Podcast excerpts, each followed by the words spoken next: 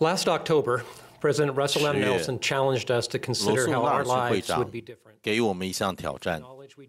让我们思考：如果我们从摩尔门经里所得到知识突然被取走了，我们的人生会有什么不同呢？我沉思了他的问题，我相信你们有许多人也一样，有个想法一而再、再而三地出现在我脑海里：如果没有摩尔门经以及这本经文中清楚描述基督的教义和他的赎罪牺牲，我能转向何处寻求平安呢？基督的教义包括着因着对基督的信心而来的救恩原则和教义，还有悔改、洗礼、圣灵的恩赐和持守到底，在所有的复兴的经文中教导过无数次，但是在摩尔门经中却有着奇特的力量。这个教义从对基督的信心开始，其中的每一项要素都建立信赖他的赎罪牺牲上面。正如纳尔逊会长所教导的，摩尔门经呢，针对耶稣基督的赎罪提供了我们所能找到的最完整、最有权威的认识。我们越了解救主的神圣恩赐，就越能在意念和心中认识到纳尔逊会长的保证千真万确。他说，摩尔门经里的真理有能力医治、安抚、复原、救助、加强、安慰和鼓励我们的灵魂。摩尔门经之所以重要，且能让我们在理解救主的赎罪后获得平安，是因为他教导了基督的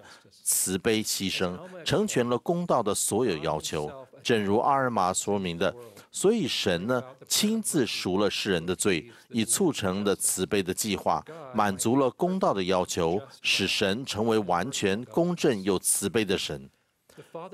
除非满足公道的所有要求，天父的慈悲计划，也就是经文所称的幸福的计划或救恩计划，就无法完成了。然而，公道的要求到底是什么呢？想想阿尔玛的亲身经验，要记得阿尔玛年轻的时候企图破坏教会。事实上呢，阿尔玛告诉他的儿子希拉曼，他曾经被地狱般的痛苦所折磨，因为他谋害神的许多子女，引他们走上了毁灭之途。阿尔玛对希拉曼说：“当他的心抓住他父亲的教导，也就是有一位耶稣基督，神的儿子要来临，赎世人的罪的时候呢，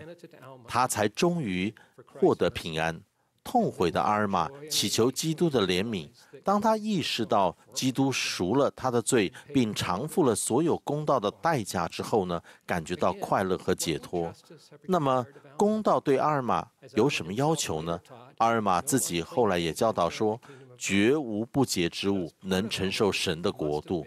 因此，阿尔玛感觉解脱，肯定有部分是因为慈悲的调停，不然公道会阻止他回到天父的身边。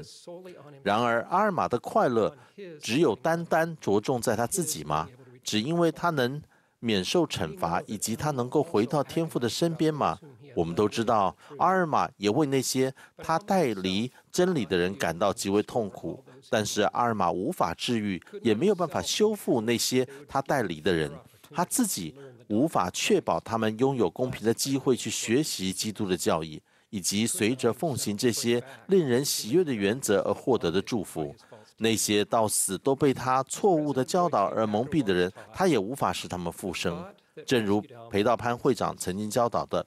复原你不能复原的，医治你不能医治的创伤，修补你破坏了但不能修补的裂痕。这是基督赎罪的真正目的。阿尔玛的心所抓住的令人喜悦的真理，不只能够使他自己成为洁净，他也曾经呢伤害了那些人，也能够获得治愈，而且得到呃解脱。在阿尔玛因这项令人安慰的教义而被拯救的多年前。便雅敏王就教导了救主的赎罪牺牲能够医治的范围。便雅敏王说，一位神的天使让他知道了大好的信息，信息中包括基督为我们的罪和过犯受苦而死，以确保正义的审判临到人的儿女。正义的审判到底需要什么呢？下一节经文中，便雅敏王就说明了，为了确保正义的审判，救主的血也要赎那些人的罪，即使那些因亚当为戒而坠落的人，和那些不知道神对他们的旨意就去世的人。或那些无知的犯罪的人，他教导正义的审判，也要要求基督的血赎小孩的罪。这些经文教导了一项荣耀的教义：救主的赎罪牺牲是一项免费的礼物，能够医治因为无知而犯罪的人，以及那些雅各称之为没有获赐律法的人。我们的罪所负的责任，取决于我们获赐多少光，并依照我们运用选择权的能力。我们之所以知道这项带来医治和安慰的真理，完全是因为摩尔门经和其他复兴的经文。当然，如果我们已经获赐律法，却对神的旨意一无所知，我们就要负责。就像便雅敏王强调的，但祸灾祸必临到明知自己反叛神的人，除非经由悔改和对耶稣基督人的对耶稣基督信心，救恩不会临到这样子的人。这也是基督教义中的好信息：救主医治和复原的，不只是那些在无知中犯罪的人，也包括那些违背光而犯罪的。救主提供了医治，但条件是悔改并对他有信心。阿尔玛一定是抓住了这两项真理。如果阿尔玛认为基督救赎了他，使却使那些他带离真理的人处于永恒的伤害中，他能够真正的感受到他所说的强烈的喜悦吗？肯定不行的。为了要让阿尔玛能够感受到完全的平安，那些他伤害过的人也需要有痊愈的机会。然而，我们可能伤害过的人到底是如何痊愈的呢？虽然我们不能完全理解救主赎罪牺牲的神圣机制是什么，是如何医治和使人复原的，但是我们却知道，为了确保正义的审判，救主会清除害人不浅的无知和他人造成的切肤之痛。神就由此来确保他所有的儿女都会有机会以完全清晰的视野去选择跟从他，并接受伟大的幸福计划。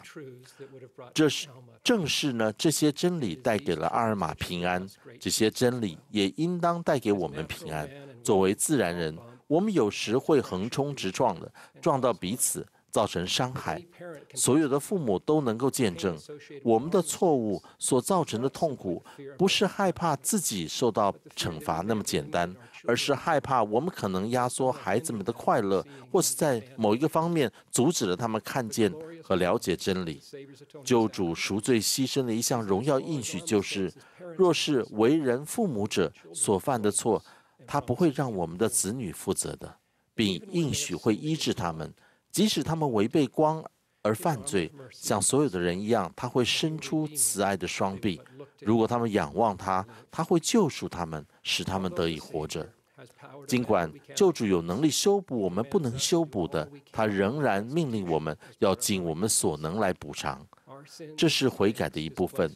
我们犯的罪和错误不仅危及我们和神的关系。也危及了我们和他人的关系。有时候，医治和修复所需的功夫可能只是简单的一个道歉，但是有的时候补偿可能需要多年的谦卑努力。然而，我们犯下的罪和错不胜枚举，我们就是无法完全医治被我们伤害的人。摩尔门经和复兴的福音有个伟大且赐人平安的应许，那就是我们破坏的一切，救主都会修补。